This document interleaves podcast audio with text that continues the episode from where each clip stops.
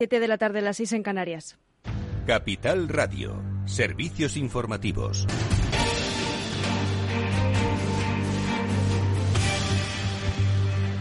Buenas tardes. El secretario general del Partido Popular, Teodoro García Egea, ha presentado su dimisión tras las presiones de los varones, los líderes territoriales, diputados y senadores por la guerra abierta en el partido. Mientras tanto, el presidente del PP, Pablo Casado, prepara la suya.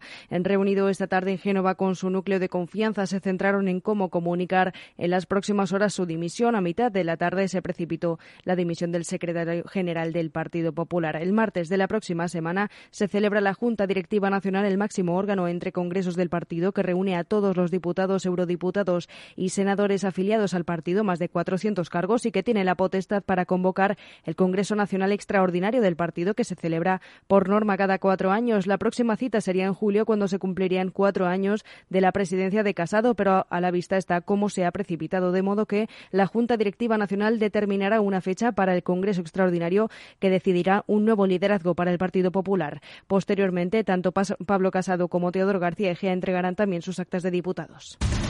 El líder del Partido Popular, Pablo Casado, medita su futuro tras el goteo de deserciones de cargos de su equipo y colaboradores más cercanos en medio de la profunda crisis interna que vive el partido y no oculta su aflicción y abatimiento por lo que está sucediendo. Asegura que no lo merece y es que desde su grupo dirigentes del Grupo Popular en el Congreso de los Diputados suscribieron esta mañana un comunicado conjunto pidiendo la destitución inmediata del ahora ex secretario general Teodoro García Egea y además la convocatoria de este Congreso extraordinario para resolver la crisis. Ana Belén Vázquez Blanco, diputada Sana del PP se ha unido al coro de voces críticas que piden el relevo de Pablo Casado como máximo responsable del partido. Se ha mostrado a favor de una lista única de consenso para relevar a Casado. Hoy solo me cabe pedir disculpas, perdón a los afiliados, a los españoles por estos episodios tan dantescos, tan vergonzosos que se han venido sucediendo en mi partido. Los afiliados que elijan a quien quieran como presidente, que sea cuanto antes y que ojalá pueda ser con una lista de consenso, una lista única capaz de unirnos a todos, de volver a cerrar estas heridas y de trabajar por lo que realmente tenemos que trabajar, que es por España y por los españoles. El presidente Feijóo, lógicamente, los gallegos le queremos muchísimo y de hecho es el único presidente de toda España que tiene cuatro mayorías absolutas, ¿no?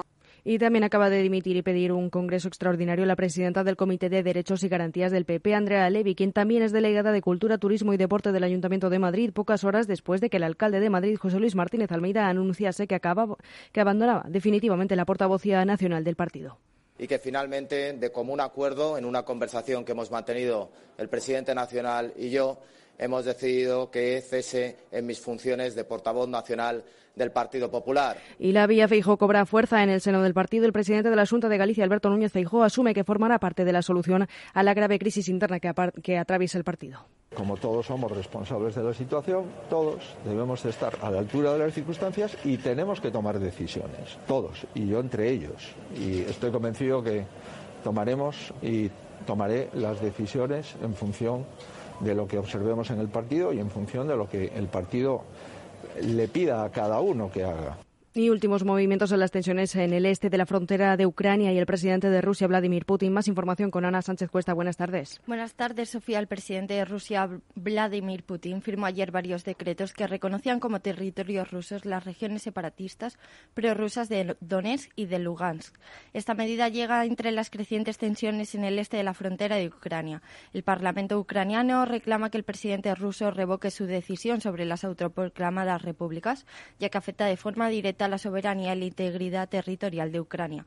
La Unión Europea y la OTAN están tomando cartas en el asunto sobre la independencia del este de Ucrania y sancionará a Rusia. El comunicado de, condena se ha hecho público en forma de tuits en las cuentas del presidente del Consejo Europeo, la presidenta de la Comisión Europea y el alto representante de política exterior del bloque. Los 27 tienen previsto celebrar una reunión urgente para acordar las primeras sanciones contra Moscú.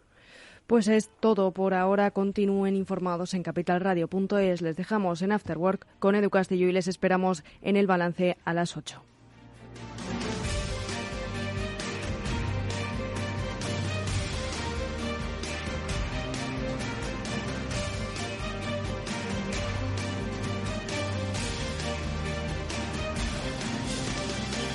Capital Radio.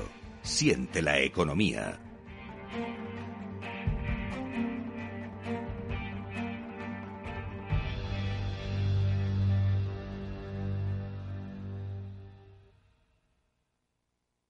Finanbest, ganadores del premio del diario Expansión a la cartera de fondos de inversión más rentable en 2021 en categoría conservadora. Finanbest, cinco estrellas Morningstar para nuestro plan de renta fija mixta. Finanbest, gestor automatizado líder en rentabilidad por tercer año consecutivo. Finanbest, tú ganas.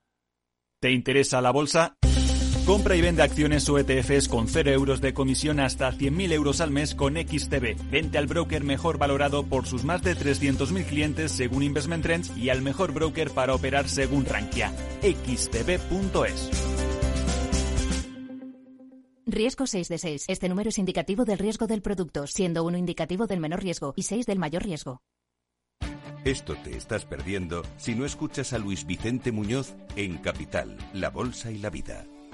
Antonio Garamendi, presidente de la COE. Habría que evaluar, eh, y para eso también está la mesa, nos podríamos sentar, y me da igual si hubiera que cambiar la ley, un salario mínimo que se acogiera o que se acoplara eh, a cada uno de los territorios de este país, porque la realidad es que la propia negociación colectiva también va en función de esos territorios. Es diferente cuando vemos el convenio del metal, por ejemplo, pues de Vizcaya, es muy diferente al convenio metal de otra provincia, e incluso del propio País Vasco. Y yo creo que esa es la realidad eh, y es por eso por lo que estamos diciendo este tema.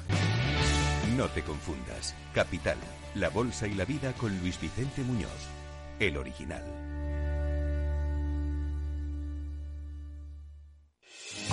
¿Está pensando en montar una empresa pero no se atreve a dar el paso en solitario?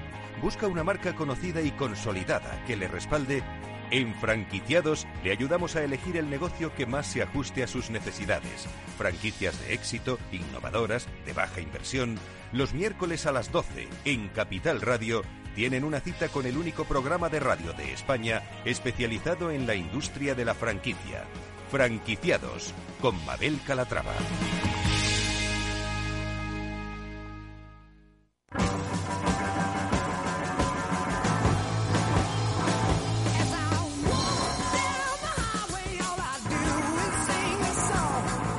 Después del trabajo, After Work, con Eduardo Castillo, Capital Radio. ¿Qué tal amigos? Buenas tardes y bienvenidos a este After Work que hoy va a tratar, no de arreglar el mundo, eso no tiene solución, pero sí de ordenarlo un poco, este ruido y este caos que parece rodearnos, tanto en el terreno internacional como en el terreno nacional. Bueno, pues vamos a bajar un poquito el ruido y a tratar de, primero, explicar las cosas que pasan y que nos afectan principalmente a nuestro bolsillo y luego seguir hablando de la vida que sigue. Y es que pese al ruido, como digo, que parece que eh, ocupa todo nuestro tiempo, las acciones que tratan de mejorar la vida de las personas y la vida de las personas económicas también se siguen llevando a cabo. Lo digo porque ahora enseguida vamos a saludar a nuestro amigo Félix López, con el que quiero hacer, como siempre, análisis de la actualidad económica, especialmente de la de el bolsillo. Y hoy el bolsillo está tocado por la gasolina. Cualquiera que haya ido a echar eh, gasolina en los últimos días pues habrá, habrá mirado con incredulidad el, el, surtidor y habrá dicho, pero esto es cierto. Bueno, pues sí es cierto.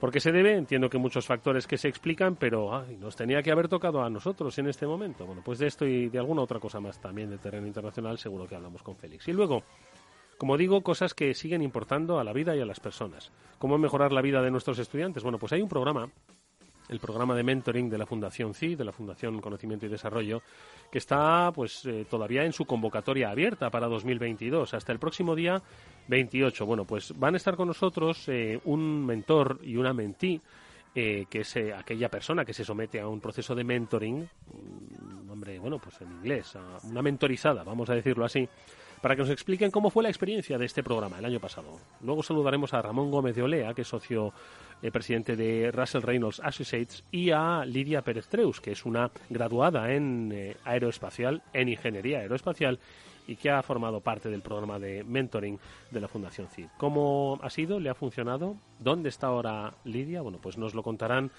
tanto ella como su mentor en este programa. Está Néstor Betancor gestionando técnicamente el programa. Os habla Eduardo Castillo, encantado de hacerlo.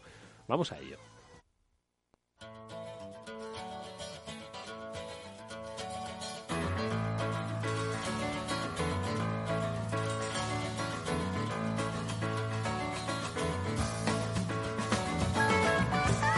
Bueno amigos, pues la gasolina está a 1,7, el diésel casi llegando a 1,6 y si comparáis con los precios de hace siquiera un año, pues esto no tenía nada que ver con la realidad inflacionista en la que estamos sumidos. Perdonadme que haya utilizado este tono así un tanto burlesco, pero es que no sé cómo explicar cómo sufre el bolsillo del ciudadano. Félix López, ¿cómo estás? Buenas tardes. Muy buenas tardes. De verdad es que el otro día no, no, es que me asustase yo, es que vi en una gasolinera, también es cierto que era del centro de Madrid, que es de las caras, ¿no? No es la de una gasolinera rural, pero estaba echando gasolina y una chica estaba echando gasolina a mi lado eh, de un cochecito pequeño. Madre mía. Setenta y pico euros ponía su depósito. Un cochecito pequeño, ¿eh? Digo, pero madre mía, ¿cómo estamos? Luego el susto me lo llevé yo. ¿Hasta, ¿Así hasta cuándo, Félix? ¿Hasta que venga la revolución o qué? Mm, bueno, eh, yo también he estado mirando ahora que venía a casa cómo tenía el depósito y lo tengo casi vacío. O sea que. No, pues no, no, no, no, no lo muevas. Félix, empujando, empujando. Así que voy a saber exactamente cuánto cuesta llenarlo bien dentro de poco, ¿no?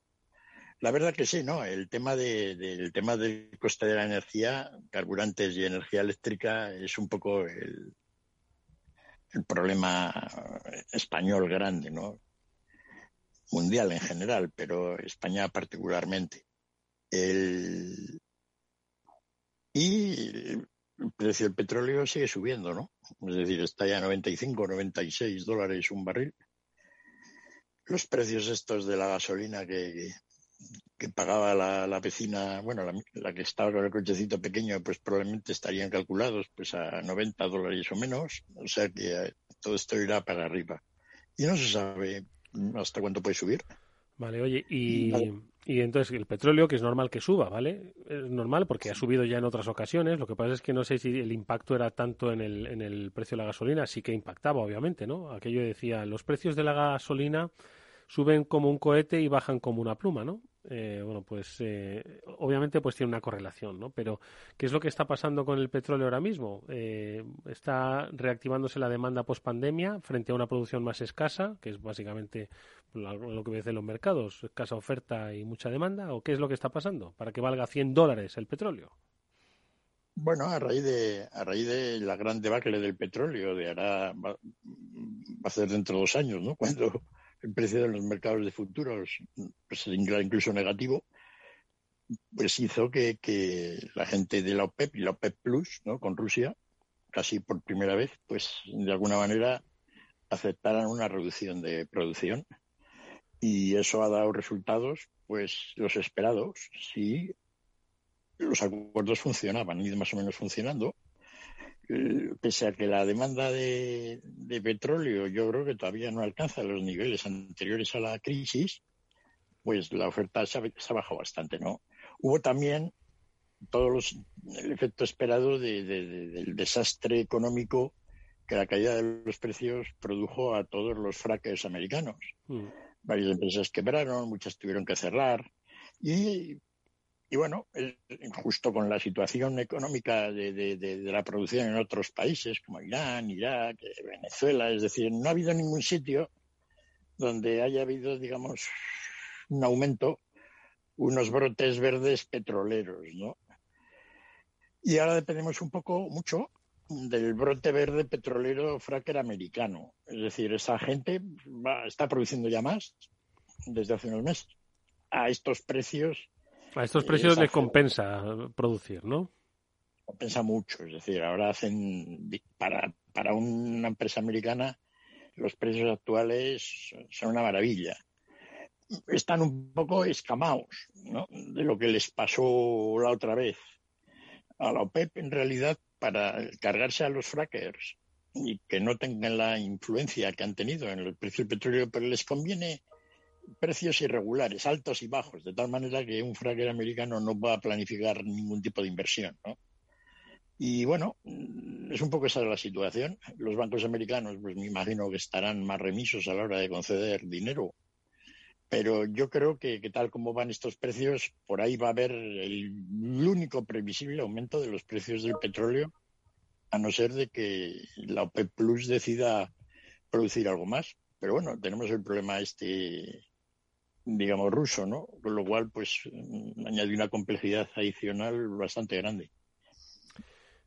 Em, y eh, efectivamente es lo que te iba a preguntar. El tema de, mm, de Rusia, ¿cómo va a afectar, de Rusia-Ucrania, cómo va a afectar a las tensiones en los mercados energéticos. Hoy, de momento, Alemania decía que no iba a dar la certificación para el Nord Stream 2. Eso significa pues que no está operativo y que el chorreo de gas ruso y de millones que iban a ir para Rusia no se va a producir. Em, ¿Esto va a afectar eh, también un poco a las necesidades de gas de eh, Europa del Norte, del norte de Europa? ¿Feliz? La situación del gas todavía es más crítica que la del petróleo para Europa, ¿no? Es decir, en general luego para todo el mundo, porque claro, si no llega gas a Europa, pues el resto del gas va a estar a premio. Y sí, es decir, no sabemos, es una situación realmente, realmente peculiar. Es decir, los rusos necesitan el dinero del gas europeo y los europeos necesitamos el gas. Entonces, sí que parece que, que, tal, dependiendo un poco de los stocks de gas, pues la necesidad en el tiempo se equilibra, ¿no? Es decir, si tenemos gas para algún tiempo, pues los rusos tampoco pueden estar sin ingresar dinero durante, durante meses, ¿no? Y ahí andan, pues ahí anda Putin jugando, todo jugando, jugando con todo el dinero en realidad de, de los empresarios rusos, ¿no? Porque está claro que, que eh, digamos, las sanciones económicas van a ir al bolsillo de todos los rusos ricos, ¿no? Y, bueno, ¿qué ocurrirá? Es peculiar, ¿no? Porque si tú eres un millonario ruso y ves lo que está ocurriendo, pues no puedes estar muy contento. Y, y así está el asunto, ¿no? Es una situación realmente, realmente, bueno, preocupante, porque no sabemos hasta qué punto, pues, Putin puede controlar lo que quiere hacer. O se le va la mano o se les va a otros, ¿no? Es decir, que la situación es realmente muy, muy, muy compleja, ¿no? Mm, como, todo, como todo el mundo dice, por otra parte, no estamos diciendo nada muy novedoso. Bueno, pues nada, solo el, es que poco se puede decir, ¿eh? solo el tiempo lo, lo dirá. Y, esperemos que, en fin, que haya. Es que no, yo creo que hemos entrado ya, Félix, en un, en un tema de escalada creciente, porque obviamente lo que se ha producido es pues la, la anexión directa ¿no? de, dos territorios eh, en donde, bueno, pues. Eh, se pase por la fórmula que se pase de falsa diplomacia, al final es la anexión directa de dos territorios y que formaban parte de un Estado soberano como era Ucrania. En una eh, próxima Europa donde los estados, eh, pues yo creo que cada uno de los estados tiene regiones que reivindican cierta independencia, ¿no? Entonces, eh, esto básicamente es una maniobra muy interesante de Putin para desestabilizar las políticas internas de los países, ¿no te parece? Sí, a ver cómo se contagia eso, pero está hecho todo de una manera tan burda. Claro, Putin lo ve de otra manera, ¿no? Pero es la primera vez que desde el punto de vista occidental, pese que Putin tiene algún defensor, ¿no? Y eh, digamos de alguna manera reconocen la necesidad de la seguridad rusa, pues eso al resto de la gente no. Putin ahora occidentalmente y los rusos, pues con esto van a quedar con los parias del mundo. Entonces, el problema es cuánto puede durar esto. ¿no? Es decir, los rusos van a aceptar esta situación, digamos, tan dramática que les va a caer encima. Porque estas cosas van, como dices, van cogiendo ritmo, ¿no? De momento, pues no podemos tomar unas decisiones muy drásticas, como decir, no compramos gas, no compramos nada. Y entonces, pues os quedamos ahí. Y, pero sí hay otras posibilidades. Y sobre todo, una de las cosas que habría que ver es a partir de ahora pues qué medidas toma la Unión Europea pues para que toda esta dependencia del gas ruso pues, no se produzca. Veremos si se hace algo o no. De momento esto ya se sabía hace años y no se hizo nada. Entonces, pues esto un poco, ¿no? Un poco la, situación de, de Europa en general. Mm, cuidado que han hecho peregrinaciones a Moscú ¿no? Media Europa y a sentarse en esa mesa que caben todos, ¿no? Que tiene Putin, pero no parece que la cosa haya, mm, digamos, fructificado en nada. Y bueno, ahí tenemos a Rusia, un poder económico pues menor que el italiano, ¿no? Es decir, es como si una España un poco más, pues decide enfrentarse a toda, a toda Europa, ¿no? Básicamente porque tiene el arsenal nuclear por detrás. Si no fuera por eso, pues Putin no podría hacer nada de esto, ¿no? Y, entonces ese tema nuclear pues habrá también que, revisar, ¿no?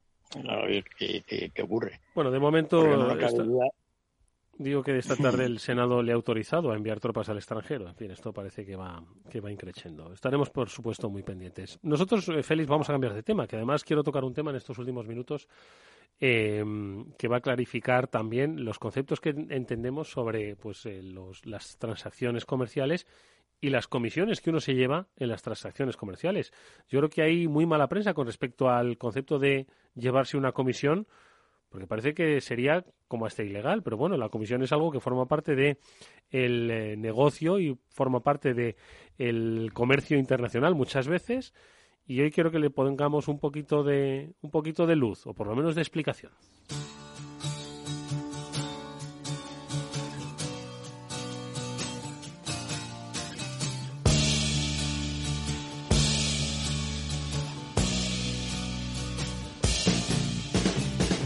Bueno, a pesar de todo, tienes que reconocerme, Félix, que el término comisionista no es que tenga buena prensa. Cuando a uno le dicen, no, es que ese es un comisionista. tiene ahí un tinte peyorativo que no, no es eh, una hermana de la caridad, o por lo menos ese es el concepto que se tiene, el de la comisión que se lleva uno por una actividad, aunque ya ves tú, ¿no? Sí, es cierto, ¿no? Es sin duda alguna pues el reflejo más claro del capitalismo puro no exactamente, porque un capitalismo, un comisionista tampoco invierte capital, ¿no? Pero digamos que como, como pues oye, persona que de alguna manera fomenta, eh, digamos, las relaciones comerciales, el intercambio, aquello que decía Adam Smith, fundamental, que era pues generar intercambios entre las personas, pues digamos que es un poco el, centro puro del capitalismo. Es un personaje que ha ido un poco en desuso, según pues la gente puede ponerse en contacto directamente con más facilidad, pues ahora a través de internet, etcétera, ¿no? Pero hay operaciones que sin comisionistas no se pueden hacer.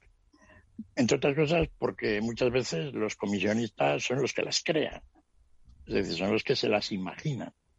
Y pues, como no tienen fondos suficientes o no tienen la organización necesaria para hacerlo, pues acuden, proponen el negocio pues a personas que, se complementan, ¿no? Y sí, eh, es un término que en casi todo el mundo pues tiene mala prensa, pero, pero bueno, mm, es curioso porque mm, según estos días, pues el tema de las comisiones ha salido a relucir mucho y un poco pues con digamos, sindicativo de peyorativo, mm. el, colegio de, el Colegio de Agentes Comerciales de Madrid está poniendo varios anuncios en prensa, en la radio, también he oído, pues de alguna manera pues, incitando a la gente que se, que se colegie al colegio y, digamos, para fomentar, digamos, vocaciones en este, en este ámbito, ¿no? Y bueno, es como tú dices, una actividad perfectamente legal, no solo perfectamente legal, absolutamente necesaria, si no fuera porque ha habido un montón de, intermediarios y, comisionistas en todas estas operaciones de, intercambio con, las mascarillas, etcétera, pues la cosa hubiera sido mucho peor. Otra cosa es que, pues, varias de esas operaciones sean menos lícitas que otras porque tiene que ver pues con lo que todo el mundo se imagina, que uno recibe una comisión, pero luego de esa comisión reparte. Hmm. ¿no? Y reparte básicamente a aquel que adjudica el contrato. Hmm. Digamos que ese es un poco. Entonces, mm, en casi todos los sectores económicos mundiales hay una idea bastante clara de lo cual son las comisiones normales que se pagan. Hmm. ¿Cómo funciona un, un trabajo de comisión en mercado internacional, Félix? Bueno, y en el nacional, ¿no? Es decir, eh, la Comisión Media Mundial que se pueda pagar a un agente, pues la podríamos decir que es el 5%. El 5%. O sea, si sí, si tú haces una operación normal de comisionista vendiendo vino, ¿no? En cantidades un pelín grandes, un 5%. Si lo haces en cantidades pequeñas dentro de lo que es el ámbito nacional, o zapatos o ropa, ¿no? Mm. Representas comisionista pues, a un fabricante de zapatos y vas vendiendo zapatos por las zapaterías, pues se puede ganar un 10%. Mm. Y depende un poco por sectores. Pero en general, cuando la operación es un poco, pues oye, a partir de 100, 150 mil dólares, euros, pues un 5 o 6% puede ser normal. Si las operaciones son un poco más grandes, que es bastante normal en el comercio internacional, yo diría que la comisión más normal es de un 3%. Mm. Y si las operaciones son muy grandes, millones de dólares, venta de commodities, etcétera, pues ya las comisiones pueden ser menos del 1%, incluso menos del medio por ciento, ¿no? O sea, tiene que ver un poco con el tamaño y un poco también con lo que se hace. Pero la operación normal de un comerciante internacional para operaciones de un millón de dólares, millón y medio de dólares, la podríamos estimar en un 3%. Y esto dices que lo hacen los agentes comerciales. ¿Hay un colegio de agentes comerciales? Sí, bueno, en España sí, ¿no? En principio eso ha ido cambiando, ¿no? En España todo había una serie de profesiones que tenían que colegiarse, ¿no? Arquitectos, no sé qué, ¿no? Todo eso ha ido cambiando y pero no es esa lo fundamental, ¿no? Normalmente un agente comercial es un empresario, por lo tanto tiene que estar dado de alta en España, pues oye, con la seguridad social y como empresario y, como eso, pues es una persona que puede hacer básicamente cualquier negocio, puede incluso comprar y vender, ¿no? Hmm. Es decir, no solo actuar como comisionista, sino como comprar el mismo el producto y luego revenderlo con un margen. En este caso, cuando una cosa se compra y se vende mm, con un margen comparado con una comisión, pues el margen tiene que ser mucho más alto, tiene que ser del 10 o el 15%, ¿no? Y, sobre todo hay que disponer de, los fondos necesarios y la organización, porque los agentes comerciales, en contra de, las empresas, lo normal es que sean personas físicas. Es decir, hay, hay, agentes comerciales que se, de alguna manera se, juntan o, actúan bajo la forma jurídica de una sociedad anónima. De una sociedad anónima en España también puede actuar como agente comercial es decir, y cobrar su comisión. No solo tiene que ser una persona física, ¿no? Y entonces, pues es un poco, ¿no? Para ver la lógica de una operación, pues tienes que ver cuánto se ha pagado y luego en qué consiste lo que se ha hecho, ¿no? Si la comisión no va más allá del 3% para una de esas operaciones que te he dicho, pues no hay mucho que ver. claro, si la comisión pasa del 10% o llega hasta el 20%, pues entonces es donde la gente puede entrar en sospecha, ¿no? si realmente no se ha creado nada. Ten en cuenta que hay comisionistas que, que se llevan más del 30% de lo que... ¡Guau! Sí, normal, ¿no? Por ejemplo, toda la gente que va dando conferencias por ahí por el mundo y que les dan, oye, les pagan 10.000 dólares por dar una conferencia en Tokio hablando de la globalización. ¡Wow! Pues normalmente toda esta gente pues cuenta con sus digamos, en este caso suelen ser empresas, comisionistas que les van buscando los contratos, un poco como los apoderados de los toreros. Y entonces se llevan pues el 30% de los, de los ingresos. Y es, no, y es lógico que sea así, ¿no? Ellos son, son realmente los que hacen el trabajo, que es vender, ¿no? Que es siempre la operación más difícil que hay en el, en el comercio. Lo demás, pues oye, un fabricante de galletas, pues producir galletas lo tiene fácil, ¿no? Eh, lo complicado es venderlas. Y dar conferencias es fácil, lo complicado es que la gente te contrate. Entonces, bueno, y, es un poco la, situación. ¿Y qué contarán sobre globalización a 10.000 euros de, de caché? Madre mía, ya pueden contar lo que nadie sabe. ¿eh? Hombre, no hay muchos de ellos, pero sí habrá, pues no sé, 100 del mundo, ¿no? En esa situación. Son poca gente, ¿no? Comparativamente. Pero, pero sí, bueno, hay gente que pues organiza ceremonias y le gusta tener a un personaje que les cuente todo el mundo, ¿no? Si Putin va a invadir o no va a invadir ya definitivamente lo que queda de Europa. Bueno, pues eh, para esperar a los tanques rusos, si te parece, vamos a recomendar, eh, vamos a esperarles leyendo y lo vamos a hacer con buenas recomendaciones, que seguro que alguna cosa has leído en estos días.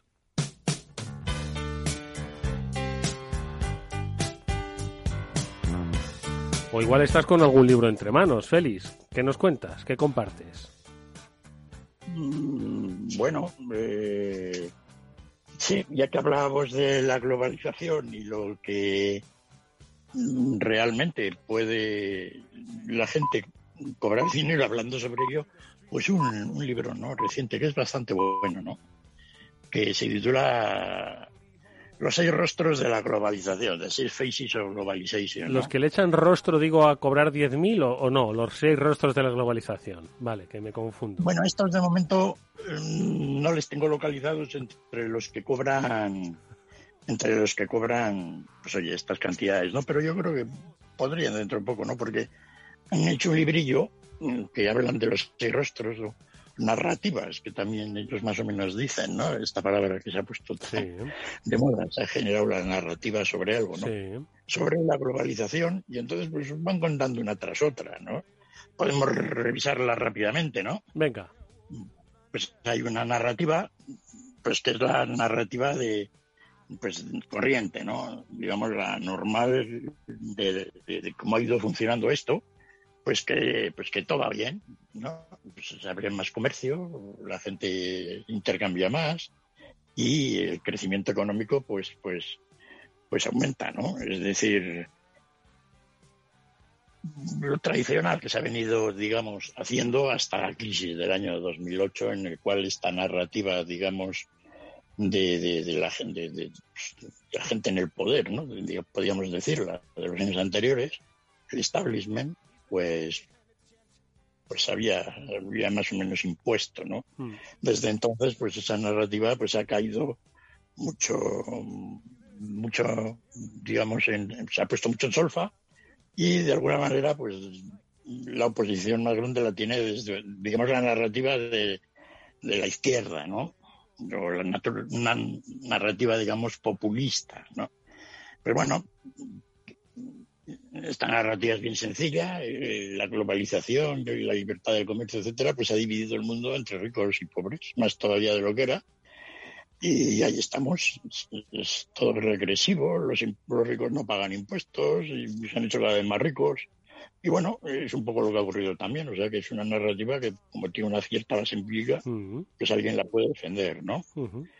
eh, ahí está, un poco paralela a esta, la narrativa de la izquierda, está la narrativa populista de la derecha, un poco la narrativa de Trump. No, pues oye, que, que, que, no les ha venido bien, es decir, a los países avanzados, en caso concreto de, Estados Unidos, eh, pues se ha sido muy perjudicado y que por lo tanto hay que poner aranceles y hay que limitar todo esto y hay que volver a, de alguna manera, a reordenar el comercio internacional. Esta narrativa trumpiana, digamos, por poner el ejemplo más claro, pues tiene bastante representatividad en ahora muchos países, ¿no? Mm. De tal manera, pues que el comercio internacional ahora, pues no está muy, muy, muy, muy apoyado por muchos lados, ¿no? Mm. Y luego ya pues hablan de dos narrativas adicionales. Dame una más que no nos que queda tiempo. Dame una narrativa más. Bueno, la narrativa de la economía verde. Ah. Hay mucho que decir sobre ella, porque wow. todo el mundo la entiende, ¿no? Hombre, eh, la entiende, está sacando provecho y está marcando muchas cosas, para bien y otras no tanto. Pero bueno, de eso si quieres hablamos en la próxima, en la próxima semana. ¿Te parece, Félix? Muy bien. Eh, pues, oye, hoy te despedimos un poquito antes, que vamos a hablar de un programa de mentoring muy interesante, que sus protagonistas nos van a poner, eh, van a compartir la experiencia que han tenido sobre, pues eso, cómo eh, bajar un poquito, aplacar el ruido que muchas veces hay cuando salimos de la universidad y tratamos un poco de orientar nuestro futuro. Bueno, pues enseguida lo conocemos con la Fundación CID. Gracias, Félix, un fuerte abrazo, cuídate mucho. Un abrazo, saludos. ¿Te interesa la bolsa? Pues entonces no te puedes perder la mejor tarifa para comprar y vender. E invierte en acciones 7Fs de todo el mundo sin comisiones, cero euros, ninguna comisión. ¿Qué significa cero euros de comisión? Bueno, pues que mientras tu nominal mensual no exceda los 100.000 euros, invertir en acciones al contado y ETFs en XTB no conlleva comisión de compra-venta. Entra ahora en XTB y comprueba lo que te estamos contando. XTB es más que un broker online. Riesgo 6 de 6, este número es indicativo del riesgo del producto, siendo uno indicativo del menor riesgo y 6 del mayor riesgo.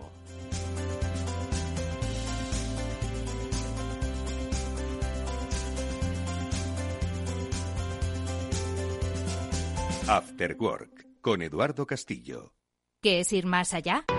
Con Arval podrás llegar donde te propongas de la forma más sostenible y darle a tu empresa todas las soluciones de movilidad que necesite, asesorando con las mejores opciones de movilidad para las distintas necesidades de tu flota, con vehículos electrificados, bicicletas, coche compartido. Arval, la transición energética arranca aquí.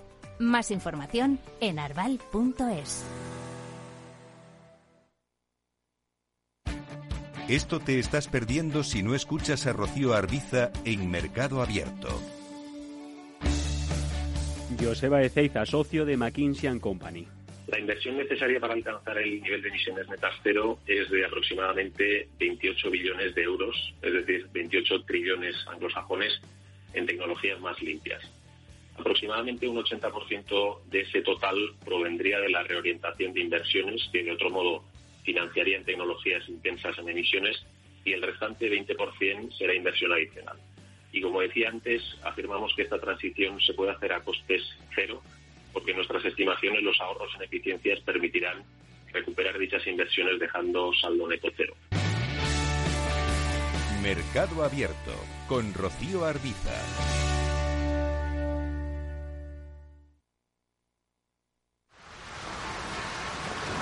¿Has vuelto a los atascos? Forma parte de la vida de Madrid y esa vida va aparejado con atascos. Realmente el atasco que te absorbe la energía es el de la entrada a trabajar o cuando llegas tarde a una reunión o cuando vas a dejar a tu hijo en el colegio y va a, perder, va a perderse la primera hora de clase. Cuando vengas a Madrid, chulona mí. Reconduce tus números. Voy a ser temperatriz de lavapiés. Desatasca tus inversiones. Y alfombrarte con claveles la gran vía. Recalibra tus cuentas. Bañarte con vinillo de Jerez. Que no se atasque tu economía. Sintoniza Capital Radio. No me gusta el mundo atascado.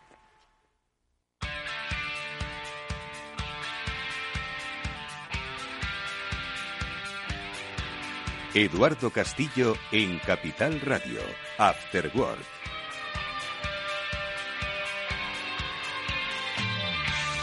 Bueno, nuestros siguientes invitados eh, van a ayudaros especialmente a vosotros si estáis ahora mismo terminando vuestra carrera de grado y necesitáis algo de orientación en vuestros próximos pasos no sé si llamar orientación, consejo o un aprendizaje extra que quizás no habéis obtenido durante la carrera. Y es un aprendizaje, ojo, que os va a poner ya en contacto pues, con aquello que estáis deseando, que es prácticamente empezar a entrar en contacto con vuestro futuro profesional. Hoy nos vamos a acercar al programa de mentores de la Fundación CID, a Mentores CID, la Fundación Conocimiento y Desarrollo, con la experiencia de un mentor y una menti, una persona que fue objeto de este programa para que nos cuenten, nos expliquen, nos eh, orienten sobre cómo es de efectivo este programa. Y lo hacemos, como digo, con un mentor, con Ramón Gómez de Olea, que es director general de Russell Reynolds Associates aquí en España. Ramón, ¿qué tal? Buenas tardes. Buenas tardes. Muchas gracias. Y gracias a ti también lo hacemos con la ayuda de Lidia Pérez Treus, que es eh, una ya graduada en eh, Ingeniería Aeroespacial por la Universidad Carlos III de Madrid, nada menos, y una ex eh, Mentí, una, eh, digamos, antigua alumna de este programa de mentorización. Lidia, ¿qué tal? ¿Cómo estás? Buenas tardes. Hola, buenas tardes. Bueno, lo primero de todo, deciros que, ojo, que ya está en marcha la convocatoria para el año 2022, pero que termina dentro de muy poco, 2000, eh, el próximo día 28 de febrero. Y es una convocatoria de un programa de mentores que pone, como habéis escuchado ya, en contacto a profesionales ya con una reputada eh, trayectoria, además de compañías de primer nivel, con estudiantes que como todos, que tienen un, punto común, todos los estudiantes que están a punto de egresarse, y son las dudas sobre el futuro. ¿no? Entonces, ¿qué nos puede aportar este programa? Bueno, Ramón, como mentor, lleva muchos años en este, en este programa, eh, y ahora, si os parece, con la propia experiencia de Lidia, pues eh, un poco lo desgranamos. Pero en, primer lugar, Ramón, este programa, ¿qué es lo que persigue exactamente? Porque decíamos, no es aconsejar, no te van a decir qué debes hacer, no es una vía de colocación laboral. ¿Qué es el programa este? Pues mira, la intención de la Fundación es poner a disposición de, una serie de estudiantes que, lo, pidan y que cualifiquen para el proyecto eh, experiencia de, la experiencia de los patronos eh, y, de, miembros de las empresas patronos. Pues yo en particular soy patrono per se, pero además miembros de mi compañía empiezan también a, a formar parte del grupo de mentores porque somos gente que tenemos, todo, es un grupo de patronos bastante, en mi opinión, relevante, más, más que, mucho más que yo, ¿eh? pero son gente con una experiencia profesional muy fuerte y con una vocación muy fuerte de ayuda, de, aquí hay una vocación social, digamos, ¿no? en este tema. La Fundación tiene una vocación de darle a la sociedad un empujón para ayudar a la, a la mejora de la universidad y a la mejora de la relación entre las universidades y, los egresados y su éxito profesional. Entonces, en ese sentido, esto es tiempo libre, es tiempo nuestro, evidentemente se hace de manera altruista y lo hacemos porque creemos que es útil para estudiantes como Lidia el tener un acceso a alguien mucho más senior que ha pasado una carrera mucho más larga, que tenemos una exposición algún, de diferente tipo a la industria, algunos porque dirigen grandes compañías, otros porque dirigimos consultoras importantes relacionadas con el mundo del desarrollo profesional o, grandes consultoras estratégicas o bancos de inversión. hay todo tipo de, patronos aquí, compañías de consumo, grandes compañías energéticas, eh, estamos todos, ¿no? Con lo cual, mm, bueno, cada uno aporta lo que puede. En mi caso particular creo que tengo experiencia uh, vital y profesional para poder ayudar a, estudiantes jóvenes que están mirando lo que quieren hacer. Hay mucha distorsión en qué es lo que se puede hacer, dónde, por qué, por España, dentro de España, qué me dedico, cómo empiezo, cómo termino. Y esto es relevante poderlo centrar, ¿no? Eh, pues digo, vamos a hacer un viaje al pasado. Vamos a situarnos en, eh, final del curso 2021, eh, entiendo, que es donde nuestra eh, invitada Lidia Pérez Creus estaba a punto de terminar ingeniería aeroespacial en la Carlos III. ¿Y cómo te encontrabas tú? ¿Has escuchado a lo que, lo que ha dicho Ramón, esa confusión, ese ruido que había en torno al futuro? ¿no? Entiendo que tú te hacías muchas preguntas, más de, la que, más de las que te hiciste durante la carrera, que no debió ser nada fácil. Y Totalmente. En ese momento, ¿cómo te defines tú? ¿Cómo te ubicas y cómo te acercas a este programa de mentoring de la Fundación CID? Eh, pues yo veía que estaba acabando la carrera y que, claro, en la carrera pues son cuatro años y, te surgen dudas relacionadas con las asignaturas, pero no más allá, ¿no? Y ahora era como que ya tenía que centrarme, marcar el camino que, seguía, que quería seguir, ¿no? Para, para mi vida en los próximos años, a más largo plazo que cuatro años. Entonces yo no sabía qué quería y yo soy la, primera ingeniera de mi familia, entonces como que mis padres y mi, familia me podía ayudar, pero tampoco sabían orientarme bien. Entonces, eh, justo me llegó un correo del programa de mentores de la fundación y dije, bueno, pues venga, le voy a aplicar. Y entonces eh, le envié una cartita con mi experiencia y pues todas las dudas que yo tenía, porque yo no sabía qué opciones tenía para trabajar, si debía entrar al mercado laboral ya o era mejor, necesario tener un máster, qué tipo de máster. Em, bueno, pues no sabía muy bien a qué me quería dedicar en general. Y de hecho mi progreso fue enorme en el transcurso de, o sea, en, este periodo, en este último año, porque yo en el momento en el que solicité eh, ser mentí de este programa, yo estaba haciendo un TCG en aviación eléctrica. Y desde entonces cambié totalmente el tema de mi TCG, me pasé al mundo de los drones, a raíz de eso pues conseguí eh, una experiencia laboral, de seis meses eh, que estuve desde que acabé la carrera pues hasta ahora para ver si era lo que realmente me gustaba, porque también es importante como asegurarte que lo que te gusta estudiar también te gusta después trabajar en ello y aplicarlo al día a día, ¿no? a la vida laboral. Mm. Entonces, pues tuve esta pequeña experiencia laboral y ahora pues estoy ya estudiando un máster en lo que creo que, que sí 100% me va a gustar. Y pues Ramón en todo este proceso me ayudó bastante, me, pues me ayudó tanto a buscar másters que se pudieran adecuar a mí. ¿Cómo, antes de que vayas un poco a, ese grado de detalle, cómo empiezas la relación con un mentor? Es decir, tienes muchísimas preguntas, entiendo que quieres las respuestas, no te digo yo casi de manera inmediata, pero supongo que las prisas eh, de, la juventud siempre nos dicen, oye, quiero respuestas ya. ¿Cómo, ¿Cómo empieza esa relación con tu mentí? ¿Cómo se desarrolla esa relación? Porque, claro, decíamos que no es un consejero, no es un colocador profesional, tampoco es un coach, es una figura muy diferente. ¿Cómo, cómo arranca esa relación, Lidia? Pues nerviosa, porque yo sé que es una persona como importante, ¿no? Eh, y que pues está bien colocada en el mundo, que tiene un montón de experiencia y yo me veo como como súper inferior a él, como que las preguntas que le puedo hacer igual son tontas y tal, pero para nada. O sea, eh, fue súper agradable desde el minuto uno, estuvo súper dispuesto durante toda la duración del programa e incluso eh, después de él, porque nuestra última reunión, Ramón, ya fue eh, una vez se había finalizado el, bueno, pues lo que viene siendo el periodo, ¿no? Del el año del programa. Y, y nada, como que al principio estaba súper nerviosa, pero fue muy amigable y me entendió en todo momento y me contó su experiencia, la de sus hijos, porque al final pues son personas con experiencia, ¿no? Pero que también tienen familia, que está pasando igual por, por la misma situación que, que yo estaba pasando. Y pues, pues muy bien, muy fácil, la verdad, todo. Eh, Ramón, cuando ves a Lidia, identificas, entiendo, pues lo que decías antes, ¿no? Pues esa esas dudas ¿no? Eh, que muchas veces se generan y que muchas veces no tienen respuesta o tienen una respuesta equivocada, ¿no? porque no hay esta, esta, esta respuesta ¿no? que, esperamos. ¿Qué, cómo, cómo, también eh, los, los, alumnos que ahora mismo pues, están haciendo esas respuestas eh, creen que deben aprovechar pues, el bagaje pues, de conocimiento profesional, cultural, social que tiene un mentor como es tu caso y además que lideras una compañía de una consultora de management enfocada al sector directivo, a la gestión de, alta, de alta dirección.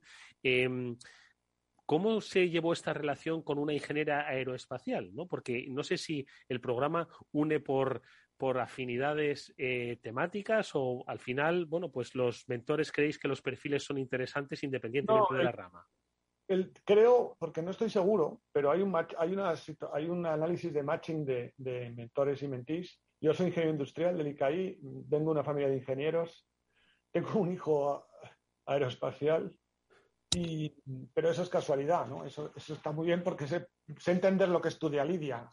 Pues, lo entendía como ingeniero industrial y lo entiendo más como aeroespacial porque me dedico a preguntarle a mi hijo qué hace, ¿no?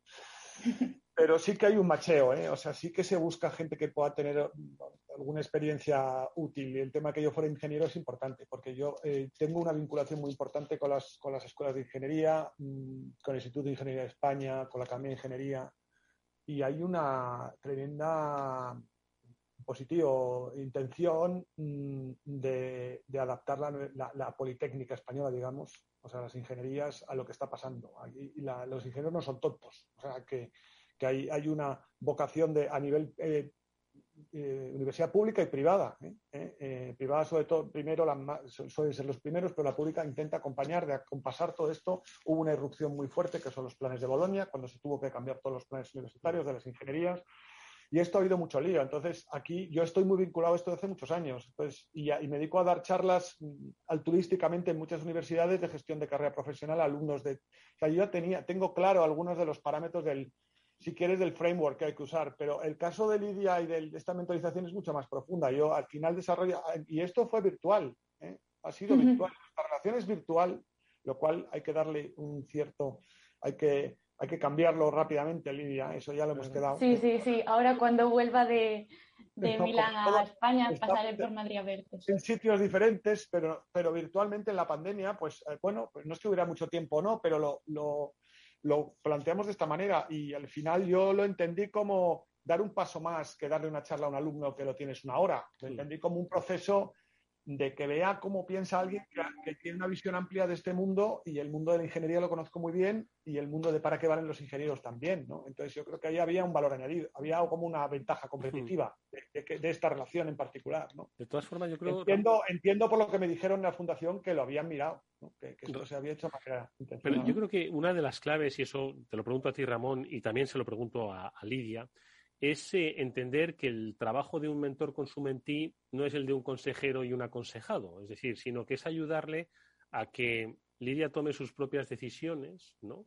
Eh, ni siquiera aconsejándole qué es lo que puede ser mejor o peor, sino que ella entienda el camino que debe recorrer. ¿Cómo se hace esto? Porque no debe ser fácil no querer aconsejar, ¿no? Muchas veces decimos, consejos tengo que para mí no tengo, ¿no? Entonces, eh, ¿cómo se hace ese trabajo de mentorización, de llevar a Lidia para que sea ella la que tome sus propias decisiones en función de aquello que ha ido creciendo en esa relación con el mentor. Yo te voy a decir una y Lidia que te diga otra. Yo, para mí es dejarle preguntar.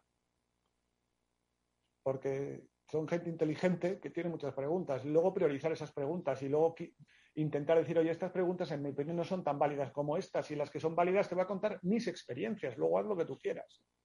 Eh, y mis experiencias no son solo las mías o las de mi familia, son las que yo veo en todo lo que hago profesionalmente. En el día a día, sí. Pero para mí es dejarles preguntar. Esto es una. Eh, la gente ha, olvidado escuchar en este mundo. Aquí solo se habla, no se escucha. Entonces, esto es una cosa que es muy importante, ¿no? Y yo lo que hago es escucharle y como es inteligente y hace preguntas inteligentes, en cuanto tú le das una pauta te das cuenta que engancha esa vía de trabajo y empieza a reflexionar de otra manera, pero yo no estoy llevando a nadie a ningún lado, pues porque si no le llevaría una fórmula que ni siquiera sé si es correcta y si es la que le conviene, porque tampoco conozco todos los parámetros de su, de su vida, ¿no? Pero un ejemplo, y le dejo hablar a Lidia, el tema de los másters, hacer máster sí o no, pues, pues yo tengo una serie de, de, datos hard de por qué creo que alguien de 20 años es menos maduro que alguien de 22. Aunque solo sea por eso, creo que estar otro año más estudiando, si te lo puedes permitir, haciendo una especialidad que te guste más en un ambiente internacional, creo que es muy válido. Aquí la gente tiene mucha prisa. Ya quiero, ya me quiero somos muy jóvenes. Entonces, eh, esto es una reflexión, eso no es un consejo, es, una reflexión mía, la puedes comprar o no. ¿eh? Pero, y es bastante, como ves, es un tema bastante prosaico lo que acabo de decir, pero es muy importante. ¿eh? Lidia, ¿y tú? pues lo que comentaba antes Ramón de escuchar y, y dejarnos preguntar, pues eso creo que es muy importante porque a mí me faltaba mucha información, ¿no? Yo durante toda la carrera, pues eh, tuve un enfoque muy ingenieril, porque vamos, es una ingeniería, ¿no? Entonces me, la me pasaba el día pues haciendo cálculos con programas informáticos y no sé qué. Pero claro, después también está el lado de la gestión al que Ramón, por ejemplo, se dedica. Y yo no, de este lado no sabía nada, no sabía las opciones que puedo tener como ingeniera aeronáutica en el mundo laboral. Entonces, eh, información de eso, pues la agradecí un montón, la verdad. Em, como de todas las posibles salidas, no solo de enfoque ingenieril que puedes tener y cómo puedes ir probándolas todas, avanzando a medida que pues pasan los años, ¿no? Para al final, pues, centrarte en la que más te gusta. Que tampoco tiene que ser decidirlo ya de ya, ¿no? Que se pueden ir probando cosas y hacer las cosas con calma, eh, probar las diferentes opciones y tal. Entonces, pues eso, yo diría que, información de, de lo que se hace en la vida laboral en diferentes ámbitos. Mm. Básicamente, lo que estáis eh, poniendo el foco es en la un debate que no es nuevo, ni mucho menos, que es la relación entre la empresa y la universidad, ¿no? Y el papel, ¿no? De transmisión de conocimiento mutuo que debe haber, en el que todavía sigue habiendo lagunas, ¿no? Por lo, por lo menos en la parte de la universidad, Lidia, en cuanto a esa identificación clara sobre las oportunidades profesionales o de desarrollo profesional que tiene pues, un ingeniero. Yo estoy seguro de que, claro, yo como periodista veo que Lidia Pérez es una ingeniera aeroespacial y soy de los que diría, ya tiene trabajo al salir de la universidad, porque además es una especie de dicho, ¿no? Mucho con las ingenierías, ¿no? Entonces, yo creo que quizás debemos un poco romper eh, ciertos mitos y, aproximar realmente la universidad al mundo profesional más allá de las prácticas obligatorias que entiendo que tenéis que hacer como parte de, ese currículo, ¿no? Entonces, eh, supongo que esto es una gran demanda que debemos ir trabajando, Ramón, ¿no? Hay, hay, dos hay varias, pero hay dos dimensiones fundamentales en este tema. Uno es la conversión de la investigación básica en, temas empresariales. Eso es un tema que está pendiente, que, que en, de hecho la Fundación se dedica a analizar esto todos los años en, sus, en, su, en su análisis, digamos. La transferencia del conocimiento, ¿no? Lo que llaman la transferencia, ¿eh? para mí es la conversión en, en, oportunidades reales de negocio de una investigación que tiene que surgir de la universidad porque la empresa ni tiene tiempo ni puede enfocar sus recursos ahí eso es una. Esa es una cosa importante y eso puede ayudar muchísimo a, que un flujo de estudiantes que están en esas investigaciones básicas acaben transicionando a la, empresa. Y de todo el mundo de startups y todo ese mundo que, es un poco como glamuroso, pero que no está nada centrado en España. ¿eh? En otros sitios tipo Stanford, pues está muy centrado, ¿no? O en París, por ejemplo, o, en, Barcelona incluso, si me apuras, mejor centrado. No por la universidad, sino por el propio ecosistema. ¿eh? Eh, pero eso es un mundo, pero lo que, lo que hemos visto nosotros es otro, es cómo la, cómo la empresa se acerca a la universidad a darle las oportunidades a los estudiantes y cómo les aclara cuáles son las oportunidades. Y ese es el problema. Y es que no hay nada de claridad, hay muchísimo ruido y hay mucha oferta espúrea. Es decir, em, que muchos, que, que, haya una demanda de ingenieros e ingenieras, que hay menos, por supuesto, porque ingenieras hay menos que ingenieros por proporción, que es otro de los problemas, eh, eh, la hay. Lo que tú dices es bastante normal. Lo que, el que haya un nivel de empleo en los ingenieros elevado y las ingenieras. Pero, pero hay que facilitarlo más. Yo creo que este, este tipo de, iniciativas lo facilitan mucho. Porque te aclara mucho la, te aclara mucho el quitarte la presión de, estaré haciendo lo correcto. No, para mí la vida profesional tiene que tener algo de ensayo-error, tiene que tener algo de asunción de riesgos, tiene que tener mucho menos dentro de esta empresa me quedo 30 años, porque eso ya no existe. Entonces, cuanto antes sepamos que va de esto, menos presión y frustración tendremos al empezar, ¿no? Es una de las reflexiones que hemos hecho Lidia y yo. Bueno, pues no nos queda nada más que desearos que ya se acaben las virtualidades, que culmines con éxito y pronto este interesantísimo máster y que cuando ya regreses, esto no solo es una relación, por supuesto, de amistad, sino es una relación profesional que va a durar en el tiempo y que dice mucho sobre la necesidad de que los jóvenes, los estudiantes, tengan una orientación real, profesional, sincera y normal sobre lo que es el mundo del eh, desarrollo profesional en nuestros días. Hoy lo hemos conocido con la ayuda y la experiencia de un mentor, con Ramón Gómez de Olea, director general de Russell Reynolds Associates aquí en España, y de, Lidia Pérez Treus, que es ya una flamante graduada en Ingeniería Aeroespacial por la Carlos III de Madrid y que va a ser pues una de las em, de las futuras cocos en el mundo de los drones, que van a decir mucho, estoy seguro de ello. Bueno, pues no me queda eso, nada más que agradeceros, Ramón y Lidia, eh, este, este trato que hemos pasado aquí en Capital Radio. Animar a quien nos está escuchando a que se informe en el programa de mentoring de la Fundación CID, de la Fundación Conocimiento y Desarrollo, que está hasta el próximo día 28. Ya habéis oído cómo funciona. Estoy seguro de que hay muchísimo ruido ahora mismo eh, y yo creo que si, si, os aproximáis a este programa vais a tener un poquito de, de orden en esa, en esa sonoridad y os va a despejar muchas dudas para el futuro. Un futuro que, por otro lado, ojo, vais a tener que construir vosotros, no vuestro mentor. Pero bueno, va a ser una ayuda muy importante. Ramón, Lidia, muchas gracias, mucha suerte para el futuro y hasta muy pronto. Gracias a vosotros. Muchas gracias, muchas gracias. Hasta luego. Chao, chao.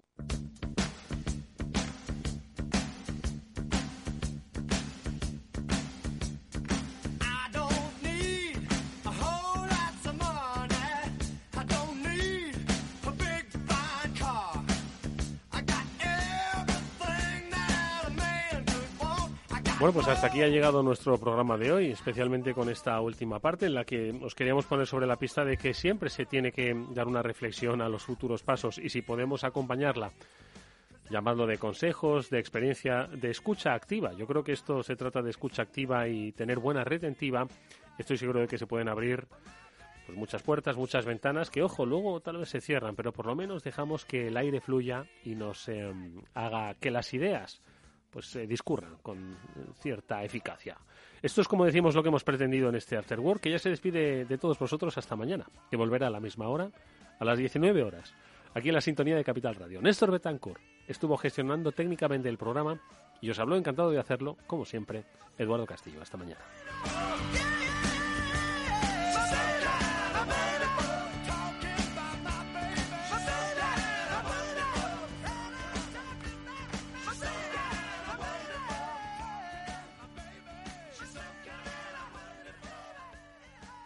After Work con Eduardo Castillo. Muy buenas, mi nombre es Sergio Fernández y estoy aquí para invitarte al primer programa de criptomonedas de la radio española. ¿Quieres saber qué es un Bitcoin? ¿Qué es esto de Cardano, Solana, Ethereum? Todo esto te lo vamos a contar en Cripto Capital de lunes a jueves de aquí en Capital Radio.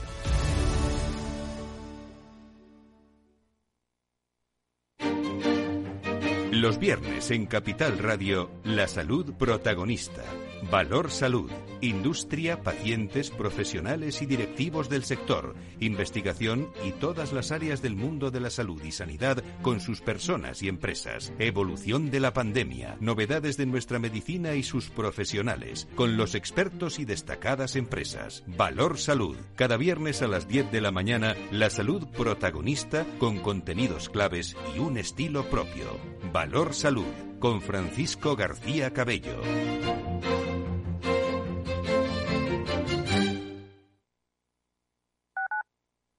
Capital Radio Madrid 105.7. ¿A dónde vas a llegar con tu jubilación? Hasta donde quieras. Mafre presenta el programa Tu Futuro, la gestión de planes de pensiones que se adapta a ti. Ahora, hasta con el 4% de bonificación por traslado. Consulta condiciones en mafre.es. Mafre, empresa colaboradora con el programa Universo Mujer. Si te gusta el pádel, en Capital Radio tenemos tu espacio. Todos los martes a las 22 horas saltamos a la pista para contarte la actualidad del World Padel Tour, los torneos amateur, las novedades de las marcas y toda la actualidad relacionada con el segundo deporte más practicado de España. Esto es Padel, los martes a las 10 de la noche en Capital Radio.